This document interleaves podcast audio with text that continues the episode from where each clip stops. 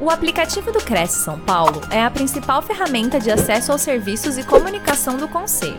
Faça agora o download na App Store e na Play Store. E siga nossas redes sociais no Facebook e Instagram. Muito boa noite, estamos começando mais uma live do Cresce São Paulo. Hoje é dia 8 de julho, são 20 horas, e é um prazer receber a todos os internautas que nos ouvem no país todo, né? Porque felizmente a internet permite que a gente chegue aos estados mais distantes aqui de São Paulo e estamos todos ligados aqui na corretagem imobiliária para aprender sempre mais. Tenho certeza que os nossos internautas estão ansiosos para conhecer e para saber o tema de hoje e o nosso convidado. Nosso tema de hoje é como criar uma conexão com o cliente para vender mais. As pessoas decidem com base em suas percepções, emoções, sentimentos, considerando pouco os fatos e dados. Dessa forma, cabe aos profissionais da área comercial buscar prioritariamente estabelecer o vínculo e a conexão emocional com seus clientes, para então gerar segurança e confiança, que são fundamentais para que uma argumentação seja considerada e aceita.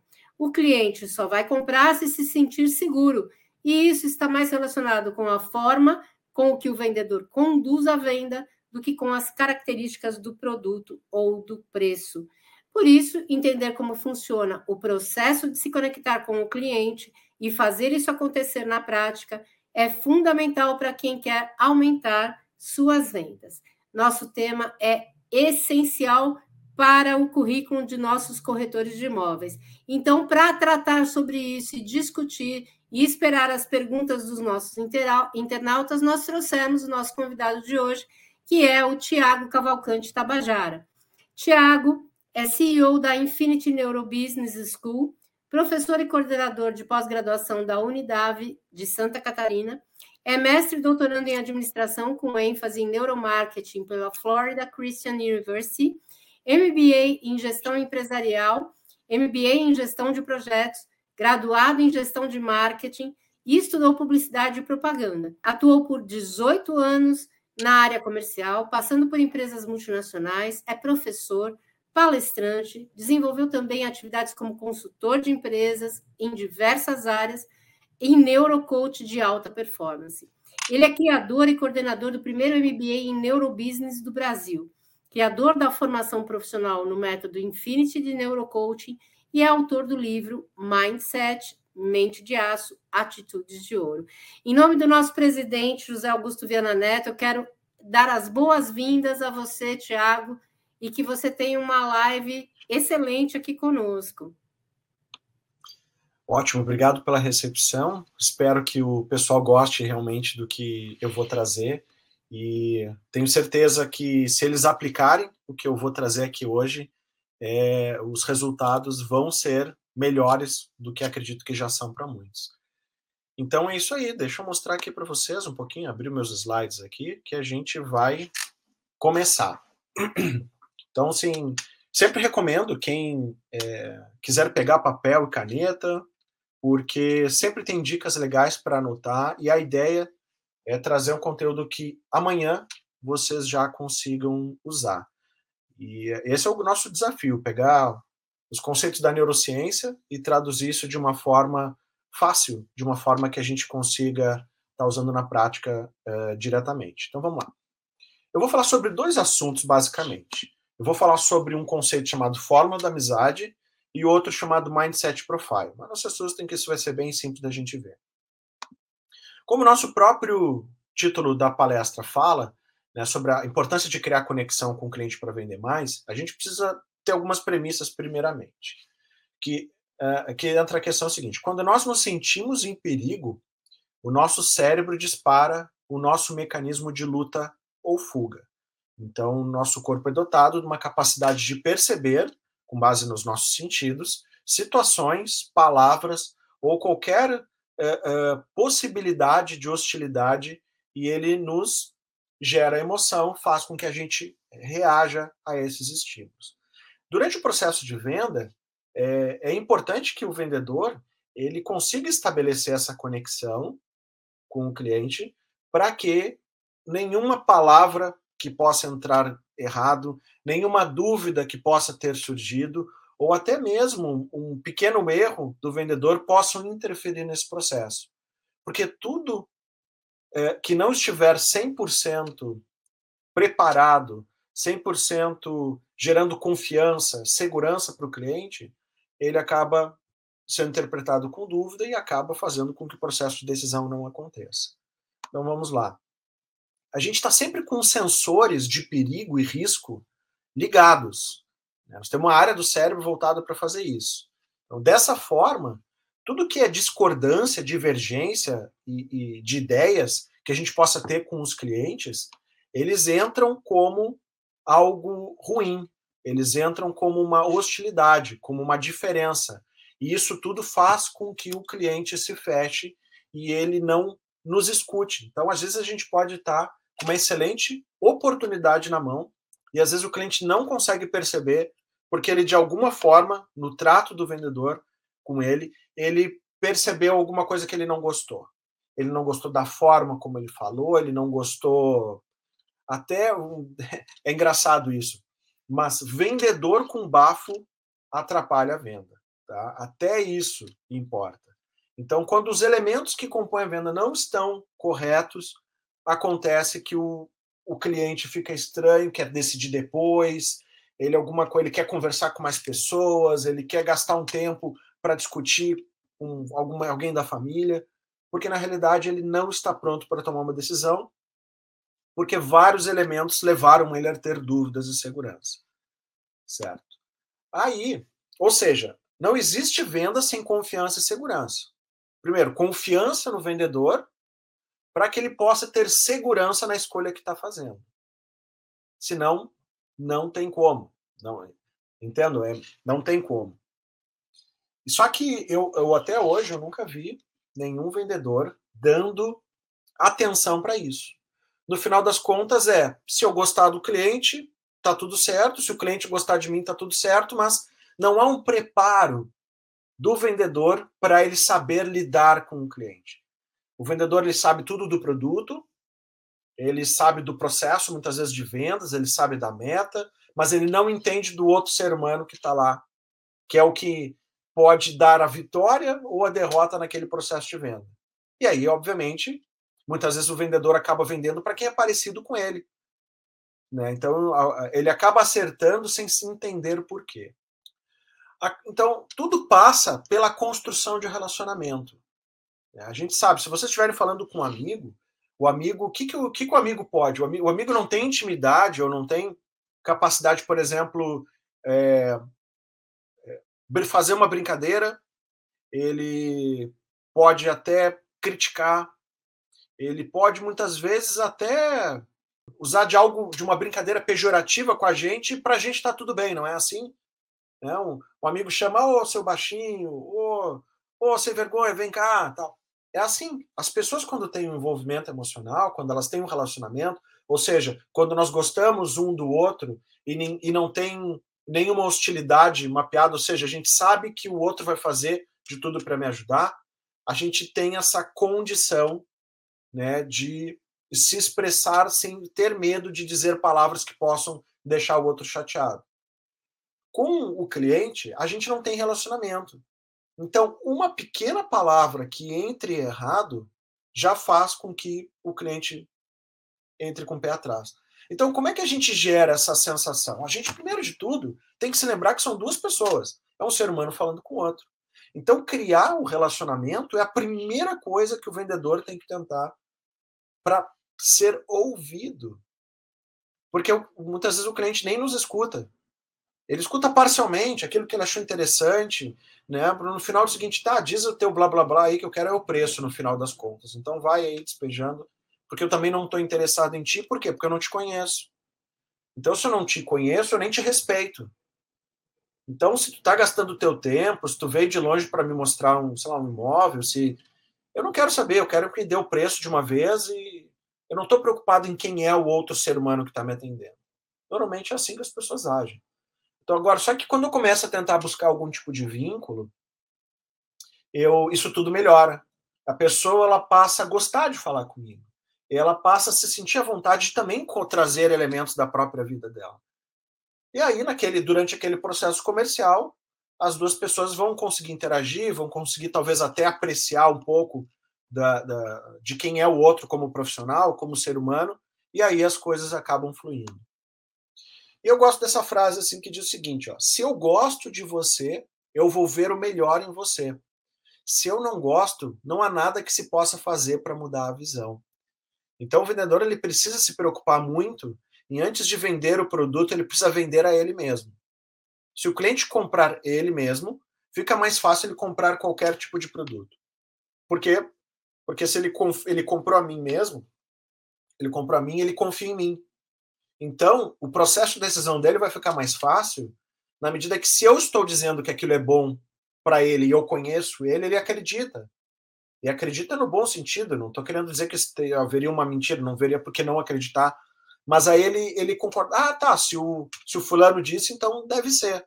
Porque eu confio no fulano, e o fulano não ia me dar nada que eu não gostasse ou que, ou que não fosse o melhor para mim. Então é fundamental que os relacionamentos sejam estabelecidos. Então, às vezes eu vejo, eu, eu já dou treinamento para corretores há muito tempo, mais de 10 anos, e eu cansei de ver, não sei se alguns de vocês ainda fazem isso, mas eu recomendaria parem de fazer.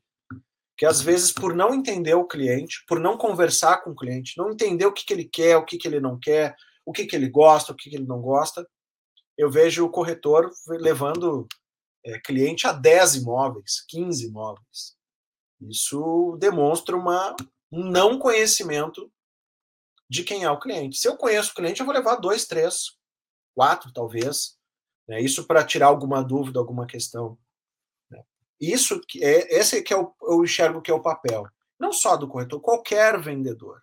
Ele precisa ser mais efetivo, ele tem que gostar de ser humano. Se ele não gosta de ser humano, eu recomendo vai fazer outra coisa, vai trabalhar com máquina, com animais, com tecnologia que não envolve gente. Agora, se é vendedor, tem que gostar de gente. Então, construir o relacionamento tem que ser uma coisa fácil.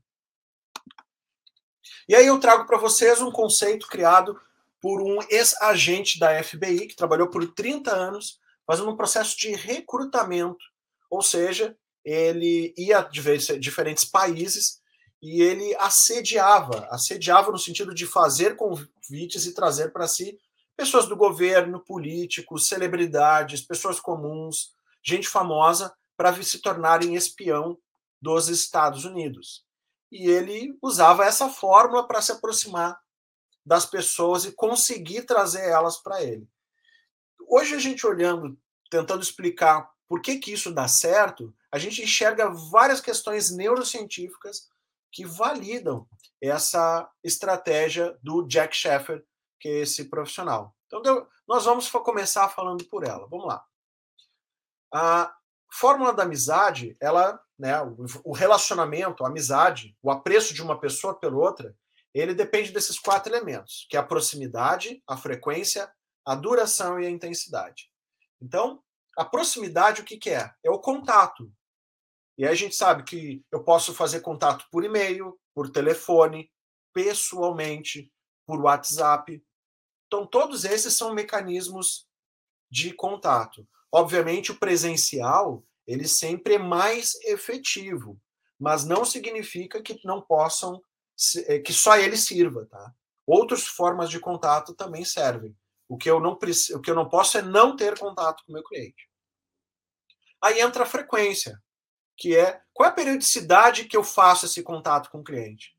Tá? Uma coisa importante é longos períodos fazem com que o processo de venda se perca. Tá? Então, eu preciso estreitar, eu preciso criar fatos novos, elementos que me façam ter que entrar em contato com o cliente várias vezes. No, no mínimo uma vez por dia, quando ele está num processo de compra, quando o cliente está no processo de compra. Silêncio, o cliente não está falando comigo, ele provavelmente está falando com algum concorrente nosso. Então a gente precisa ocupar a mente dele e ocupar a agenda dele para que ele dedique tempo e esforço para o que a gente está falando. Tá? Então, proximidade é isso. Mas não é importante, tá? Essa frequência do contato não é para ficar cobrando posição de cliente, é para criar relacionamento. Aí entra a duração disso. A duração é: eu vou falar com ele no telefone 5 minutos, 40 minutos, uma hora. Então, quanto maior a duração, melhor do, desse, desse contato. Vou fazer uma visita. Quanto maior a duração dessa visita, melhor. E aí entra a grande, a cereja do bolo, que é a intensidade. É a intensidade que é capaz de fazer todo esse processo de relacionamento realmente fluir. E aí o que, que acontece? Nas minhas pesquisas eu ampliei um pouquinho a teoria do Jack Sheffer e criei os níveis de intensidade para que a gente possa, é, de forma escalonada, de uma forma, digamos, por fases, a gente comece a aumentar esta intensidade. Eu vou mostrar para vocês. Então vamos lá. A intensidade ela define o, o que exatamente? O objeto da nossa conversa, o objeto da minha fala como vendedor com o cliente, ou seja, o assunto que a gente vai estar tá falando. Então, normalmente, um contato é, é, iniciante, inicial, normalmente a gente vai falar do, do, se é uma venda, né? Do motivo pelo qual as pessoas estão ali. Se eu sou um vendedor, se eu sou um corretor, o primeiro assunto que a gente vai falar é sobre exatamente o imóvel que a gente está indo mostrar, ou sobre o interesse da pessoa que entrou em contato, é a primeira coisa que você fala. A partir daí a gente já começa a trabalhar outras questões, como, por exemplo, trivialidades, coisas comuns do clima, o cotidiano, uma notícia, né? se está frio, se está quente, né? se o trânsito hoje, né? o que aconteceu, coisas que fazem parte da nossa vida, que a gente está vivenciando agora, que seria comum a gente comentar, já que estamos num, num no mesmo ambiente, talvez numa mesma cidade. Tá? E a partir disso, né, a partir, porque eu posso começar perguntando do clima, e a pessoa precisa começar a responder também, né? Então não é só, ah, pois é, choveu hoje, que, ou que frio que fez a pessoa. É, uh -huh. E, é, e você viu ali que hoje o trânsito tinha, sei lá, uma obra que interrompeu e ficou, tinha, sei lá, um, uma hora de trânsito em tal lugar. Uhum. Ou seja, não está fluindo a conversa. Né? Então, nesses casos, quando não flui, a gente tem que buscar falar de interesses do outro. Então, muitas vezes a gente vai identificar num chaveiro que tem um chaveiro de cachorro, ou tem algum elemento numa pasta, numa bolsa, numa mochila, situações, às vezes que a pessoa é casada, a pessoa tem filhos, tudo são motivo para que se possa conversar a respeito, buscar similaridades. Né? Então, por exemplo, quando eu vejo que alguém tem filho, eu de cara já falo, ah, que legal. Ah, eu. É, e cansam, né? Ter filhos cansa. Muitas vezes faço essa, essa uh, interjeição assim, mas ele já fala, ah, mas eu amo os meus filhos. Eu tenho minha filha de sete, que é a Antonella, e tenho uma tia mais novinha agora que tem nove meses. Então, porque aí a outra pessoa já fala um pouco da vida, ou seja, a gente precisa compartilhar informações e elementos da nossa vida porque quando a gente faz isso, o outro se sente à vontade para também falar. É quase como se ele se sentisse na obrigação de também comentar um pouquinho da vida dele. Afinal, tu está contando da tua, né? Tu está abrindo uma informação. E aí a gente começa a desenvolver e começa a falar sobre fatos históricos, né? Que é sobre ah, você trabalha com o quê? Né? O que que e, e acontecimentos, experiências, onde estudou, se morou em outro lugar, se é de outro lugar, né? o, o que está buscando. Então, todos esses elementos a gente começa a descer em nível de profundidade de informações. Até porque esse número 1 e 2 são informações públicas. Possivelmente estão na internet, estão no Facebook, estão em qualquer lugar. Não é uma coisa que normalmente as pessoas não querem falar, ou elas têm vergonha, ou elas é, acham que são informações muito íntimas. Então isso funciona muito bem. Só que na medida que flui o bate-papo, a gente pode entrar no nível 3, mas só no nível 3. Não recomendo que a gente entre no nível 4, tá? Em relacionamentos comerciais. Tá? Depois eu explico por quê. Mas aí a gente, quando entra no 3, é quando a gente começa a falar mais de quem nós somos, né? A gente começa a dizer de preferências, do que eu gosto, começa a dizer, ah, eu adoro fazer churrasco, né? Eu, normalmente, fim de semana, eu já pego aqui, chego do trabalho, eu já me preparo, o que é o meu momento de descanso. Então, saber dessas coisas é algo extremamente importante para que a gente possa relacionar o que a gente está vendendo com o dia a dia da pessoa. A pessoa precisa ser capaz de visualizar usando o nosso produto. Se é um imóvel, ela precisa se visualizar, né? Curtindo aqueles ambientes, trazendo família, amigos, porque essa quando ela quando ela consegue fazer essa essa imaginar isso, ela começa a se sentir bem com aquela possibilidade. E ela gosta muitas vezes do que imagina e já fica já gera uma expectativa futura para vivenciar aquilo. Quando a gente consegue fazer isso, ela aumenta em muito a chance da pessoa realmente fechar. Porque esse apartamento me gerou emoções boas, me fez me sentir bem, me fez imaginar como vai ser a minha vida aqui e eu gostei. No outro apartamento, talvez ele não tenha feito isso com outro corretor ou outra forma. E aí a gente tira o peso do dinheiro, o peso do preço de venda nesse sentido. É claro que a gente sabe que ninguém que alguém que não tenha dinheiro não consegue comprar. Se eu não tenho recurso, eu não consigo. Mas a gente também sabe que quando as pessoas decidem comprar por algo, elas criam situações para arranjar o recurso que não tinham inicialmente. Então, tem um certo limite em que a pessoa consegue, às vezes, para encaixar o seu desejo, ela arranja dinheiro, ela pega com um parente, ela tinha um, um, uma, um, fundo, uma aplicação que ela não queria mexer, um carro que ela não queria vender, ela, ela dá um jeito, se ela realmente quiser aquilo, ela vai criar mecanismos para isso. Claro, tem um limite, e não é todo mundo que vai ter esse recurso extra que ela possa pegar, mas a gente amplia muito a possibilidade de fazer isso, quando ela vislumbra isso, tá? Mas essa fórmula da amizade, o objetivo dela é ela gostar da gente, ela saber quem nós somos, ela uh, uh, se interessar pela gente e saber que nós não somos só um, um profissional que está querendo vender agora alguma coisa pelo seu próprio benefício.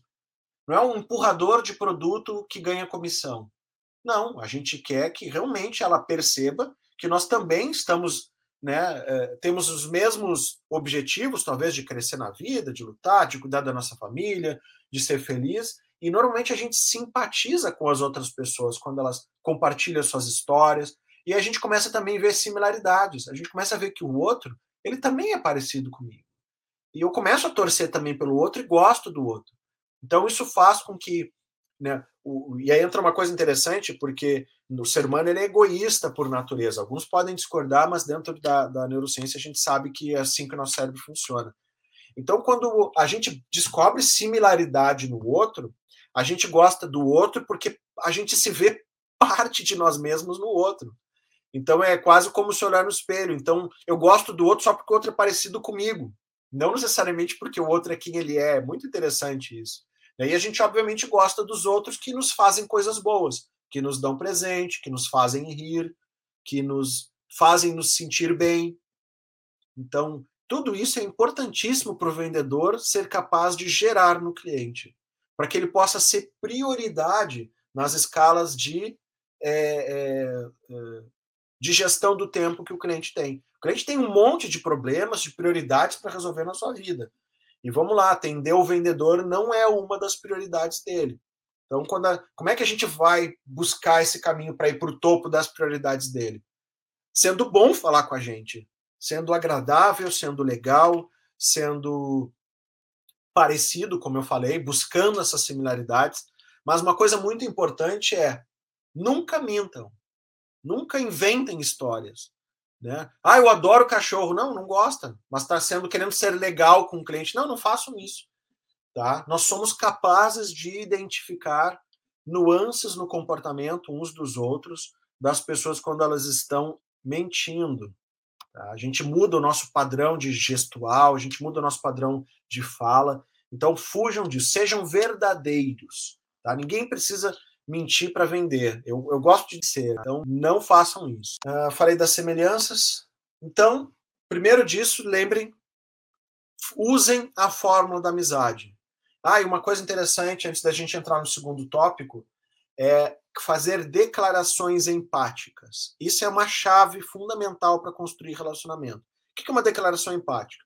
Imagina que eu estou falando com um cliente que ele chega esbaforido para fazer uma esbaforido, né? ofegante, né? numa, numa visita lá no, plantão que ele marcou, atrasado, e ele disse: Putz, o trânsito estava horrível aqui, até quase que eu liguei para desmarcar achando que eu não ia chegar. O que, que é uma declaração empática que a gente pode dar para o cliente nisso, que, que é o fundamento da declaração empática? É se mostrar sensível ao relato que ele está me dando. Então é dizer para ele o seguinte: putz, que, que, que horrível mesmo, é mesmo. Né? É, é, mostrar, olha como eu estou me importando com o que aconteceu contigo. Olha como eu estou, digamos, também sentindo a tua dor, ou me lamentando também como tu, nesse sentido. É, é realmente, o trânsito, essa hora, é bem difícil, mas que bom que tu está aqui, né? Que bom que deu certo. Então, essas declarações empáticas, ela serve o seguinte: situações ruins que o cliente relata, a gente faz declaração empática se sensibilizando. Pô, que verdade, que difícil, pô, que pena, né? Mostrando o quanto que nós estamos solidários a isso. Declarações positivas, né? Ele dizendo que venceu, que ele conseguiu conquistar tal coisa, que esse ano está sendo muito bom. A gente faz declarações empáticas de apoio, dizendo, pô, parabéns mesmo, que bacana. Pô, nem acredito nisso, né? No sentido de mostrar que realmente é muito diferente, é muito legal, como tu está conseguindo ir bem, então, isso tudo ajuda a pessoa a se sentir bem com ela mesma. E a gente faz isso, né? Mas meio empiricamente, a gente nem se dá conta, muitas vezes, e, muito, e, e é comum a gente, por não ter um relacionamento, pega esses comentários e guarda pra gente, né? Ah, é só o meu cliente, eu nem tenho que opinar na vida dele, não tem nada a ver com isso. E pelo contrário, a gente tem sim, né? Se a gente quer justamente fazer com que ele me escute. Isso não é uma estratégia de manipulação. O que, que eu quero? Eu quero que ele escute minha proposta, que ele preste atenção e que ele desligue os filtros mentais que fazem com que ele é, duvide que o que eu estou apresentando é bom ou confie na oportunidade que eu estou levando para ele. Então é, é isso que a gente quer, que ele, cara, confie em mim, eu estou te mostrando, é bom mesmo. Né? Então isso faz também com que ele privilegie o contato comigo e não com outro corretor, talvez que vai fazer o feijão com arroz ali só de mostrar imóvel sem se envolver. Tá? E aí nós vamos para o segundo momento, porque se eu entendi como é que funciona eu descer nos níveis de intensidade da forma da amizade, agora eu preciso adaptar minha comunicação para o perfil das pessoas, né, com quem eu estou falando. E aí a questão de perfil, né, eu desenvolvi um modelo muito semelhante ao que vocês já devem conhecer, mas o meu tem algumas características que é o que funcionam acredito que melhor do que os outros modelos. Você já deve ter ouvido falar no DISC, no, no, no PAS, PI, é, sei lá, tem um monte de testes de perfil psicológico que existem por aí. Todos são ferramentas interessantes, bem bacanas. A questão é que a gente não pode, né? Tô lá, vou falar com um cliente, oi, tudo bem? Bom dia, né? Boa tarde. O senhor pode fazer um testezinho aqui para mim? Não vai funcionar, não tem como a gente pedir um teste para depois entender o teste e aí eu poder lidar com o cliente. Ou seja, elas são ferramentas que talvez sirvam para contratação dentro de recursos humanos, né? Como ferramentas de recursos humanos, tudo legal. Só que quando a gente fala de é, conquistar clientes, eu preciso saber identificar em poucos segundos. E aí que entra o que a gente faz, tá? E aí eu vou mostrar rapidamente como é que a gente vai fazer isso, passar pelos quatro perfis e mostrar como é que a gente faz isso, tá? Então, assim, primeiro, o, os perfis são divididos em quatro, não há certo e errado, né? são de características diferentes, por isso que a gente tem que adaptar a nossa comunicação. Eu gosto de dizer que o, a linguagem de cada perfil é como se gente, é, são semelhantes a idiomas. Então, se eu vou falar com um dominante, eu preciso usar o, do, o idioma do dominante para que o dominante entenda o que eu quero dizer da melhor forma possível. Para que ele se sinta confiante. Pô, esse cara sabe o que eu estou falando, esse cara é dos meus, ele pensa igual, igual a mim. Né? Então, isso faz uma diferença enorme para gerar segurança e confiança. Tá? Então, vamos lá. Vamos falar do primeiro perfil. Tá? Eu uso animais aqui para exemplificar, tá? que eu, eu gosto bastante da ideia de arquétipos com animais. Então, vamos lá. Quem é o leão? O leão é o, o, o racional, é um perfil dominante. Racional porque ele usa bastante características para tomada de decisão, bastante características lógicas, ele, ele é focado em cifras. Né? E ele é bastante enérgico, rápido para decidir.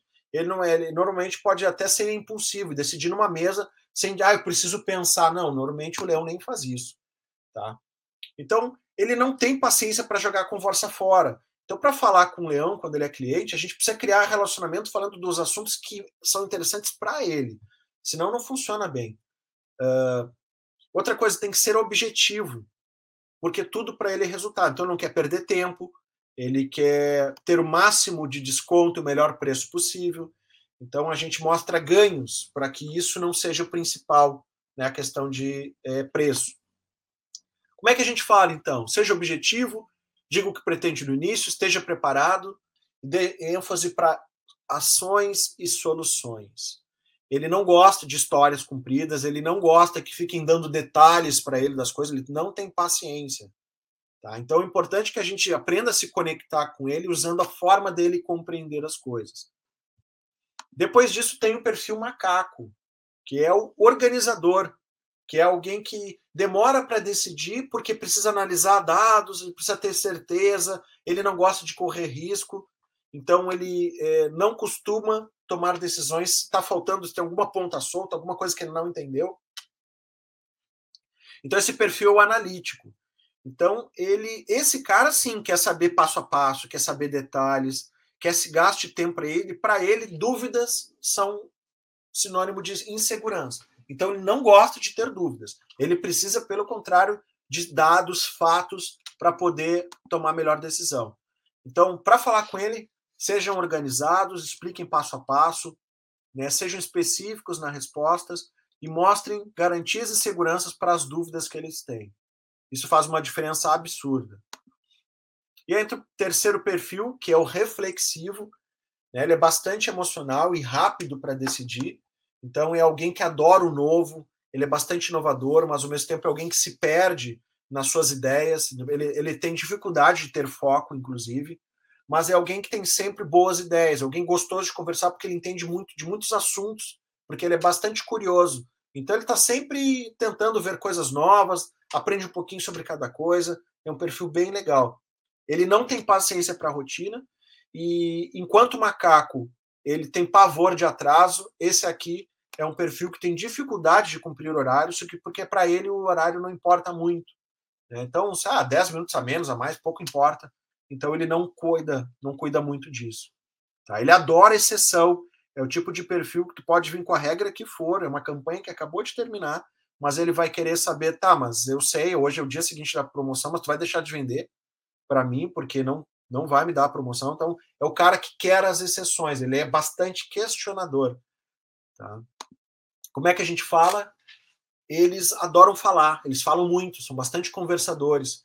Eles adoram discutir princípio, né? eles uh, também não gostam de detalhes e adoram tudo que for uh, inovador e que gere, como eu posso dizer, uh, distinção pessoal. Eles adoram o VIP, eles adoram ser diferentes. Né? Se disser, oh, olha só, isso aqui é algo ninguém tem, nenhum outro prédio tem, isso aqui é só eu tenho. Eles adoram isso, adoram o que mais ninguém tem né, inovações tecnológicas, né, essas coisas assim, eles são fãs disso. E aí o último perfil, que é o comunicativo, que é o cachorro, tá? Ele é bastante, esse aqui é um perfil bastante ligado à família, bastante emocional, é um perfil que muitas vezes tem até dificuldade de dizer o que pensa para não magoar os outros, né? É um perfil que se tu pede, tu me dá uma ajuda, ele larga o que está fazendo e vai ajudar, porque ele é bastante relacional nesse sentido. Esse é um perfil que tem uma facilidade enorme de criar relacionamento com os clientes né? mas ao mesmo tempo ele tem dificuldade da fechamento, de fazer o fechamento, porque ele se perde no processo de vendas. Ele fica amigo demais do cliente, depois fica com pena dele na hora de, de fechar e acaba querendo dar tudo que é desconto, acaba querendo abrir algumas exceções nesse sentido e perde o foco. Né? Então, o cliente sai amigo dele, mas sem comprar. Né? Então, porque ele perde, o, às vezes, o objetivo, esquece que ele não está lá para fazer amizade com o cliente, sim para vender. E a amizade é o que faz parte, mas não é o fundamental. Né? Então ele se perde. Como é que ele fala né, com as pessoas? Como é que a gente fala com o cachorro? Então tem que ser bate-papo a conversa. Informalidade, muita educação, cordialidade, gentileza tá? e atento a sentimentos. Então, por exemplo, é um perfil que se magoa. Se ele, por acaso, está com uma cara meio chateada, alguém passa por ele, nem pergunta como ele está, ele se chateou. Como assim? Ninguém perguntou se eu estou bem, se né? Que gente insensível, ele é, ele então um cliente assim que a gente vai, né, mais objetivo, ele não gosta, tá? Ele tem pavor disso. E aqui tem algumas características, né? Eu não vou conseguir ler todas aqui, mas a gente tem características em cada um dos perfis que fazem toda a diferença. Mas para nossa palestra aqui, eu vou focar nas palavras preferidas de cada perfil. Então, as palavras preferidas nos ajudam duas coisas. Primeiro, a, a introduzir um vocabulário para que a gente fale com o cliente. Imagina que eu descubro que o meu cliente é leão, é, ele vai adorar quando eu usar essas palavras aqui. Usar como não perder tempo, né, oportunidade, agilidade, né, ganhar, resultado, tudo isso ele adora. Assim como cada um desses perfis adora essas palavras. Ao mesmo tempo, quando eu estou em dúvida sobre o perfil da pessoa, a gente vai ver esse perfil usando essas palavras. Então, deixa eu ver, pô, o cara falou várias vezes em resultado, em foco. Pô, esse cara deve ser leão. Tem como, senão ele nem usaria. Porque, por exemplo, essas palavras o macaco não gosta. Né, o macaco acha que essas palavras muitas vezes elas envolvem, porque falar em resultado, agilidade, sem segurança e organização, para ele é uma ação impulsiva. Para ele é colocar a carroça na frente dos bois normalmente, é agir sem pensar primeiro. Então ele não gosta disso. Então as palavras nos ajudam direto a identificar no perfil do outro o que, que o que, que importa para ele em termos de prioridade. E aí entra nossa cereja do bolo aqui, que é como que a gente descobre o perfil das outras pessoas, tá? Então vocês vão estão conversando com o cliente e vocês vão fazer duas perguntas mentais, assim. Vocês vão pensar, ah, esse fulano aqui, será que ele é mais rápido para decidir ou ele é mais lento, né? Ele ele ele vai ele consegue me decidir agora, ou ele acha que vai me decidir amanhã. Como é que ele se movimenta? Como é que é a velocidade de fala dele? Se for rápido, ele pode ser dois perfis. Se for rápido, ele pode ser o pavão ou o leão, porque estão no quadrante lá de rápido. Aí entra a segunda pergunta que eu vou fazer. Bom, se ele é rápido, aí eu começo a, a fazer a segunda pergunta, que é: tá, mas ele é mais emocional ou mais racional? Que palavras que ele usou quando ele lidou com situações, ele foi mais objetivo? Né? Ele, ele focou mais na, na, no resultado ou ele focou mais nas pessoas? Né? E aí nisso a gente consegue descobrir. Bom, se o cara é rápido e ao mesmo tempo pensou nas pessoas, na emoção das pessoas, bom, eu já sei que ele é pavão. E se eu sei que ele é pavão, eu sei aquelas características dele comportamentais e sei que palavras eu vou usar. Pronto. Tá feito. Eu começo a partir daí usando junto com a fórmula da amizade, conseguir estabelecer uma relação muito forte, um relacionamento que talvez vai passar até da venda. É alguém que cada vez que for é, trocar de imóvel ou alguém perguntar de certo que está comprando imóvel, ele vai te indicar, porque isso vai fazer a vida a maior diferença. Porque ninguém quer ter que ficar procurando fornecedor todo o tempo. A gente quer ter um fornecedor sempre, o cara que eu confio que diz, não, ó, fulano, fala com esse aqui, que esse cara aqui resolve todos os teus problemas.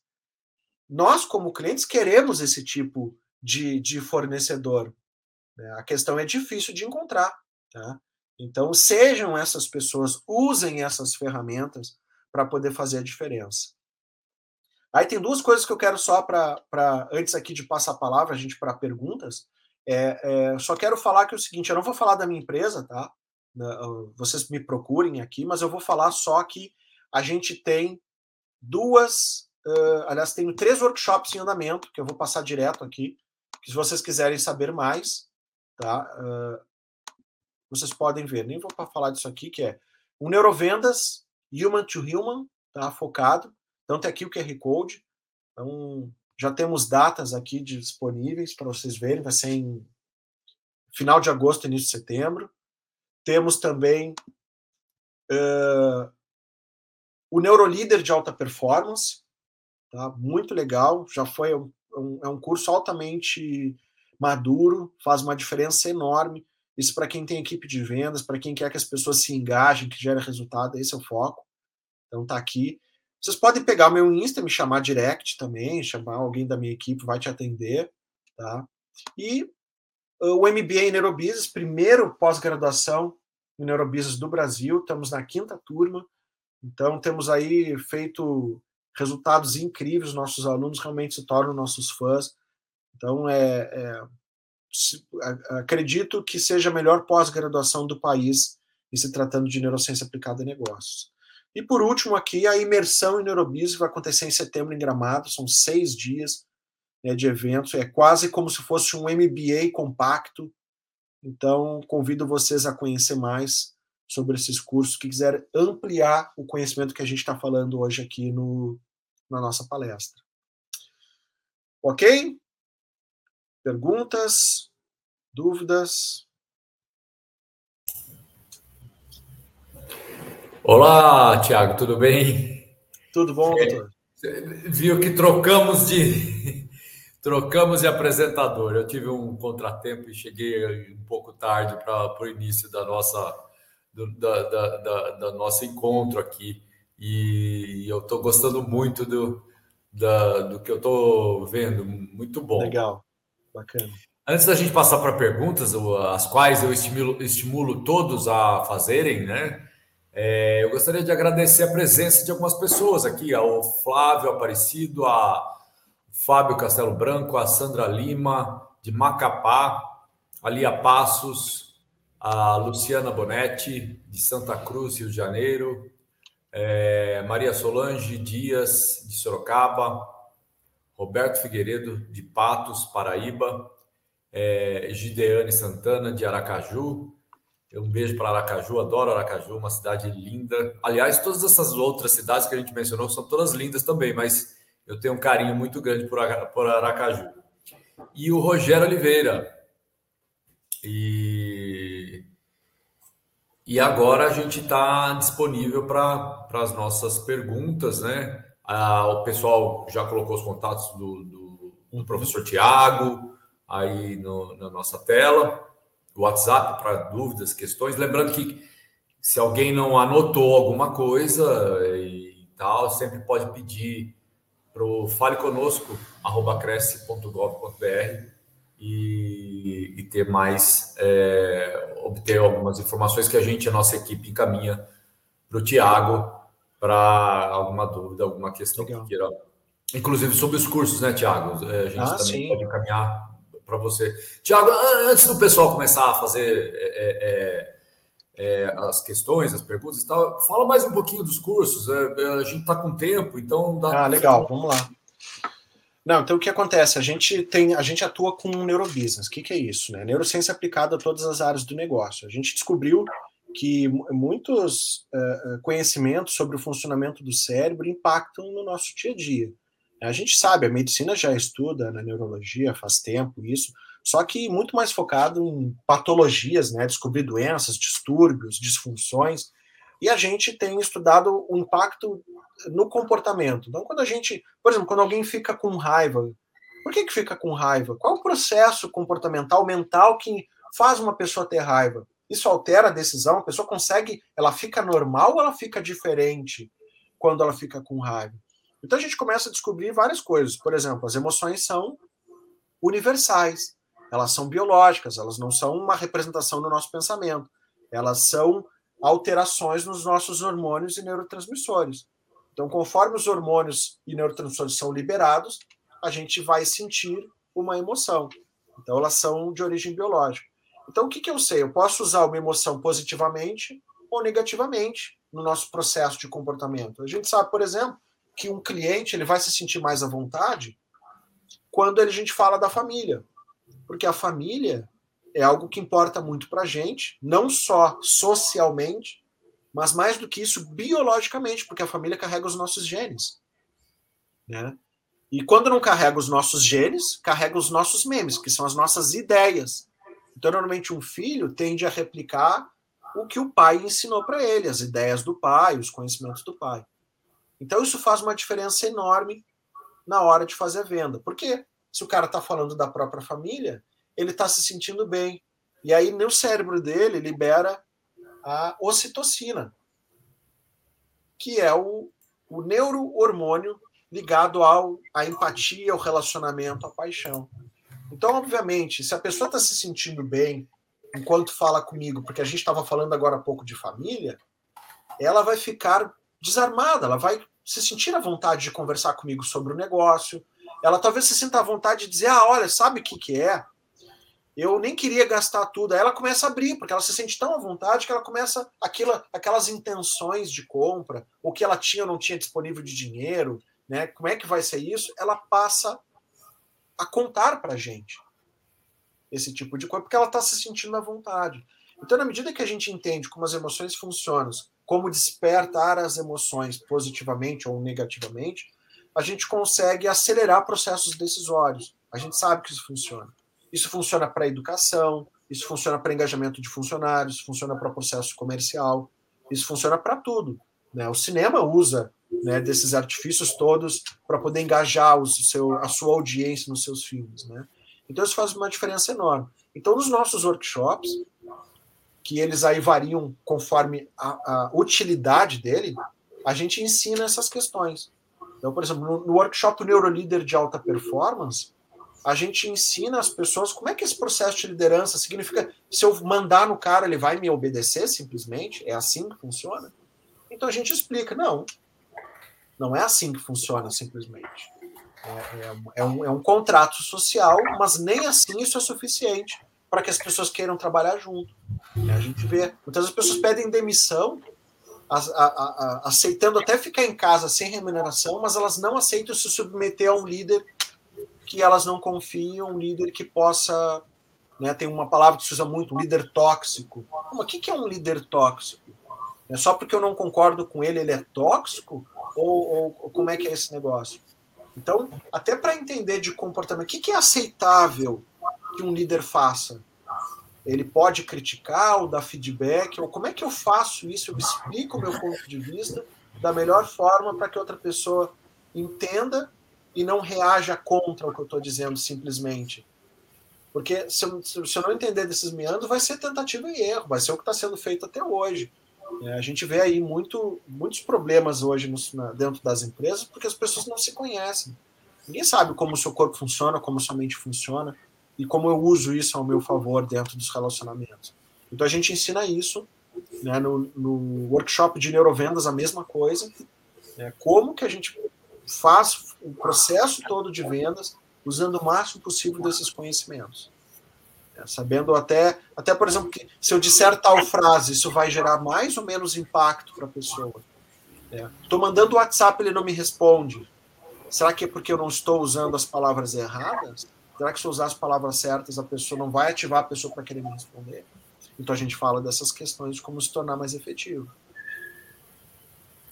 Muito bem. Antes da gente passar para uma pergunta que, que, que temos aqui, eu gostaria de convidar todos que estão para as duas lives de, da segunda-feira, dia 11. Às 10 horas, o palestrante é Anderson Correia e o tema é Conheça os benefícios da hipnose clínica. Às 20 horas, a palestrante é a Juliana Santos e o tema Os Sete Investimentos Essenciais na Criação dos Filhos. É, não deixem de continuar prestigiando aqui a TV Cresce e os nossos conteúdos, tá bom? É, a gente tem uma pergunta da, da própria TV Cresce, que é em momentos de estresse, crises emocionais, etc., é possível uma pessoa trocar de perfil, por exemplo, de cachorro passar a ser macaco? É, o ambiente ele influencia bastante, tá? Ou seja, o que nós estamos mais exigidos, nós temos uma certa tendência a nos adaptar, mas a gente faz pequenas adaptações. É muito difícil a gente mudar o perfil original. Requer muita energia e requer um policiamento constante do nosso comportamento, né? Eu preciso toda hora, olha, eu fazia isso e meu impulso biológico é fazer isso. Aí eu, opa, não, não vou fazer, eu vou fazer aquilo que estão me pedindo. Então, eu consigo fazer isso, né? mas é bastante difícil. Normalmente as pessoas desistem só pela dificuldade.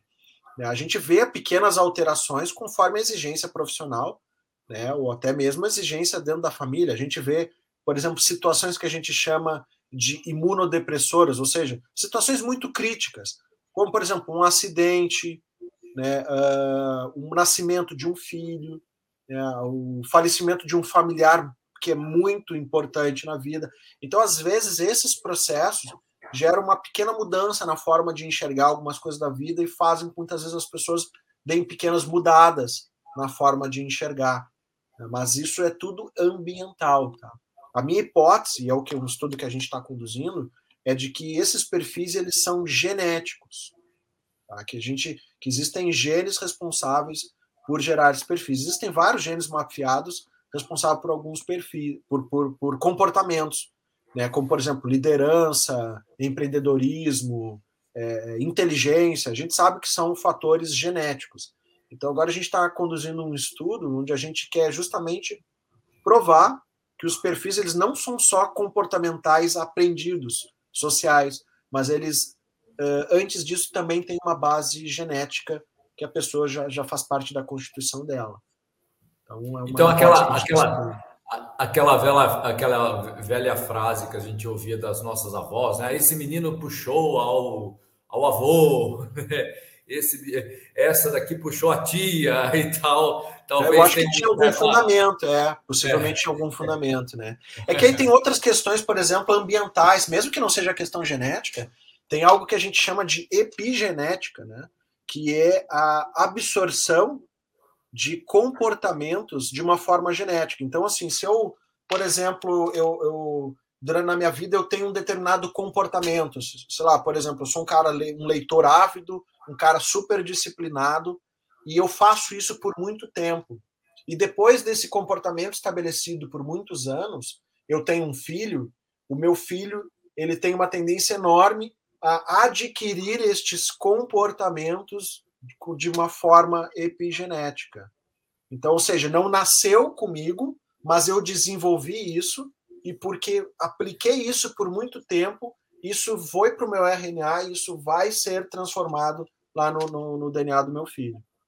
Tem vários estudos que falam sobre epigenética, do quanto que a gente adquire características comportamentais não herdadas e sim desenvolvidas né, dos nossos pais. Então é bem Tiago, é, é, é uma, uma, uma, questão minha agora. É, Fala-se muito nos benefícios da meditação, é, do ponto de vista de autocontrole e outros tantos benefícios e, e tudo mais, né? É, a, a, meditação ela poderia, é, por exemplo, é, é, é atuar nessa é, naquela pergunta anterior da, da, da, da, mudança de perfis, né? Então, por exemplo, eu sou um cara que eu, eu, eu tenho um perfil do, do cachorro, né? E, e eu, através da meditação, eu me observo, passo a me observar mais, passo a me controlar mais, passo a é, Será que é, é, seria possível, por meio da, da, da meditação, é, não vou dizer melhorar, né? Porque eu acho que não é um caso de melhoria, mas é, seria possível, assim, eu implementar algumas mudanças que eu pense que seja, sejam convenientes, né? A meditação teria realmente essa esse, condão? Uh, o que, que eu penso? Óbvio, tem muitos estudos falando sobre meditação e ela tem os seus benefícios, né? O que, que, eu, o que, que eu enxergo é o seguinte: a, medita a meditação ela promove o controle emocional. Então, obviamente, eu estou num processo de meditação, eu, eu, eu acalmo né, todo o meu, o meu sistema simpático, eu começo a ficar mais, de qualquer forma, mais calmo, diminui o batimento cardíaco, né, melhora as ondas cerebrais, ajuda eu a utilizar o meu córtex pré-frontal, que é a, a, nossa parte analítica, a nossa parte pensante, que é o que nos distingue dos outros animais, né? Só nós temos capacidade criativa de pensamento, que é porque está nessa parte central do nosso córtex aqui, que é o que nos faz isso. Então a gente consegue prestar atenção melhor nos nossos pensamentos, a gente consegue é, analisar melhor os fatos da vida. Isso tudo ajuda, porque no meio da agitação, os nossos hormônios, neurotransmissores gritando, né? Nós, nós estamos agitados pelos problemas do dia a dia, a gente não consegue nem se ouvir, não consegue nem parar direito para tomar decisões. A gente está muito é, sujo com essas emoções, esses problemas do cotidiano. Então, a meditação me ajuda a me centrar, a pensar melhor, porém, ela não resolve o problema. Então, ela ajuda, é legal meditação, mas ela não resolve. Por exemplo, se eu estou angustiado com uma situação que eu preciso resolver na empresa, a meditação não vai fazer o problema na empresa desaparecer. Nem vai, me, vai me resolver o que eu estou sentindo. Né? O que eu preciso é de padrões de pensamento para que eu aprenda a lidar com os problemas que eu tenho. E se eu mudo a minha forma de enxergar o mundo, eu já não sinto aquela emoção que me gerou a vontade, a necessidade de meditar, por exemplo. Então, assim, se eu estou ansioso, eu tenho ansiedade ou tenho depressão, o que eu preciso mais do que meditar é controlar o que eu penso sobre os fatos que eu vivi. Que na realidade a depressão é, a, é, é o quanto que a pessoa não aceita fatos vivenciados. A pessoa não aceita o que ela passou. Ela não aceita que fizeram coisas com ela ou que ela passou por determinadas coisas. Então, eu posso meditar o que for, eu posso tomar o remédio que for, enquanto eu não aceitar os episódios da minha vida e tocar para frente, aprender a entender o que aconteceu, né, dar um significado para até a dor. Enquanto eu não aprender a lidar com essas coisas, eu não consigo superar de fase. E a ansiedade é o medo do futuro, né?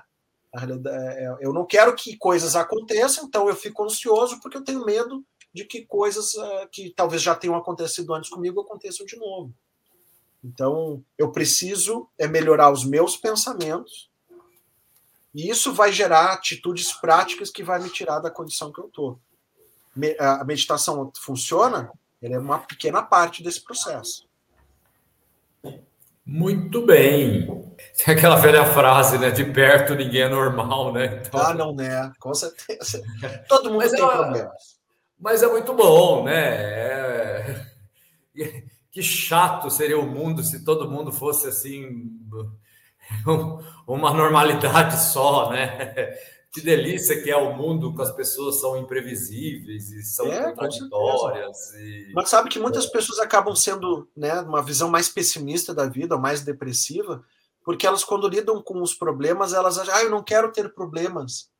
Não, mas a simples a, a simples mudança de visão de que todo mundo tem problemas e que faz parte da vida ter problemas e que está tudo bem ter problemas, só isso já muda a nossa forma. A gente já sofre menos quando surgem os problemas.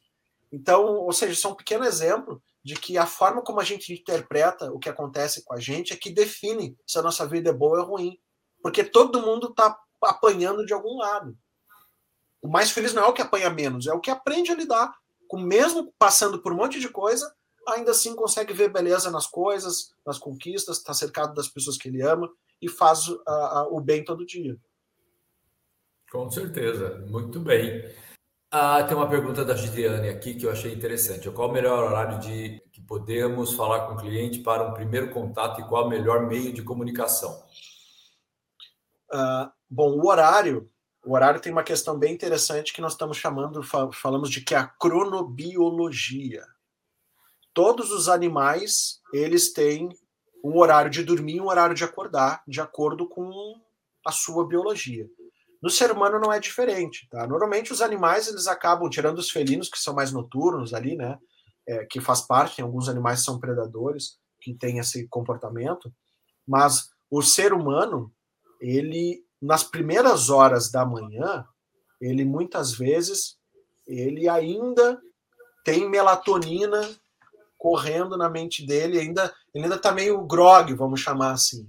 Então, nas primeiras horas do dia, ele ainda não está, tipo, antes das 9 horas, ele provavelmente não está com toda a capacidade cognitiva ativa, porque ele ainda está sob efeito. Cortisol, que é o hormônio né, da, da, ativação, que muitas vezes é o hormônio também que chamam do estresse, mas ele, a gente precisa dele para existir, para viver, ele é o que dá energia para a gente, ele às vezes demora um pouquinho para entrar plenamente.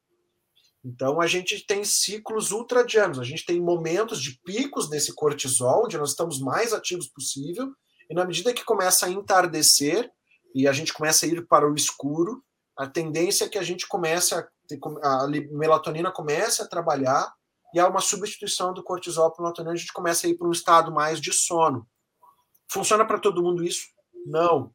Por isso que a gente tem perfis de noturnos, perfis de matutinos e que são bem no início da manhã, e perfis mais normais, que estão mais no miolo uh, uh, do dia.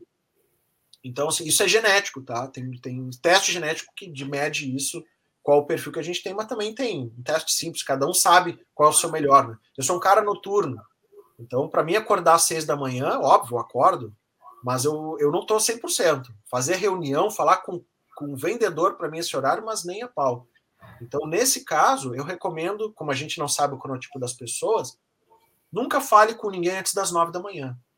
E o melhor horário para garantir é perto das onze, onze, onze e meia. É um horário em que as pessoas já estão mais perto do almoço, elas já estão mais situadas em como vai ser o dia, elas já estão mais ativas.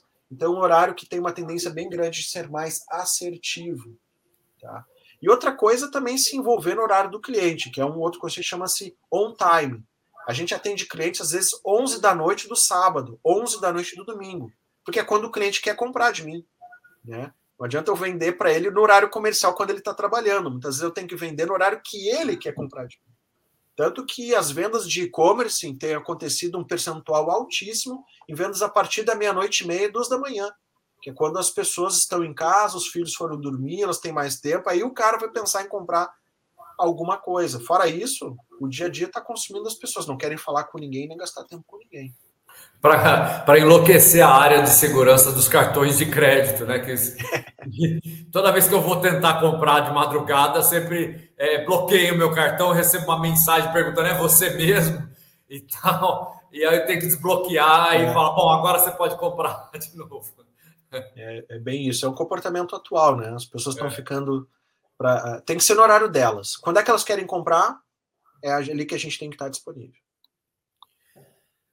Bem, Tiago, olha, deu o nosso horário, é uma pena porque daria para a gente passar o resto da noite aqui conversando. É, eu gostaria muito de agradecer você e pedir desculpas por, pelo meu atraso. Ah, fica e, mas deu tempo pelo menos para pegar esse finalzinho. E em nome da diretoria do Cresce, em especial o presidente do Cresce, José Augusto Viana Neto, eu agradeço a sua presença. Passo para você de volta para você fazer suas considerações finais e a gente encerrar. Legal. Uh, obrigado, pessoal. Espero que aproveitem bem. Qualquer dúvida, me sigam no, no Instagram, tem aí meu WhatsApp para perguntar alguma coisa. Até se quiserem fazer o teste esse do perfil, eu posso depois passo um link, é um teste online lá, vocês fazem, para saber qual é o perfil de vocês. Tá? E, e espero, né? Se daqui a pouco vocês quiserem uma, uma outra palestra minha para um outro momento, me chamem aí, vai ser um prazer estar aqui com vocês de novo, compartilhando um pouquinho. Muito bem. E para vocês aí de casa, quem está nessa noite de sexta-feira aí em casa, ou enfim, em algum lugar pelo celular, uma excelente noite, muito obrigado pela companhia e lembrando que a gente faz tudo por vocês, né? O Cresce não teria razão de existir se não fosse por vocês. Então, muito obrigado, tenha um excelente final de semana. Quem é, for vender nesse final de semana, muito, muito boa sorte, bons negócios, boas vendas, tá bom? E até uma próxima. Fiquem bem. Boa noite a todos. Tchau, tchau. Tchau.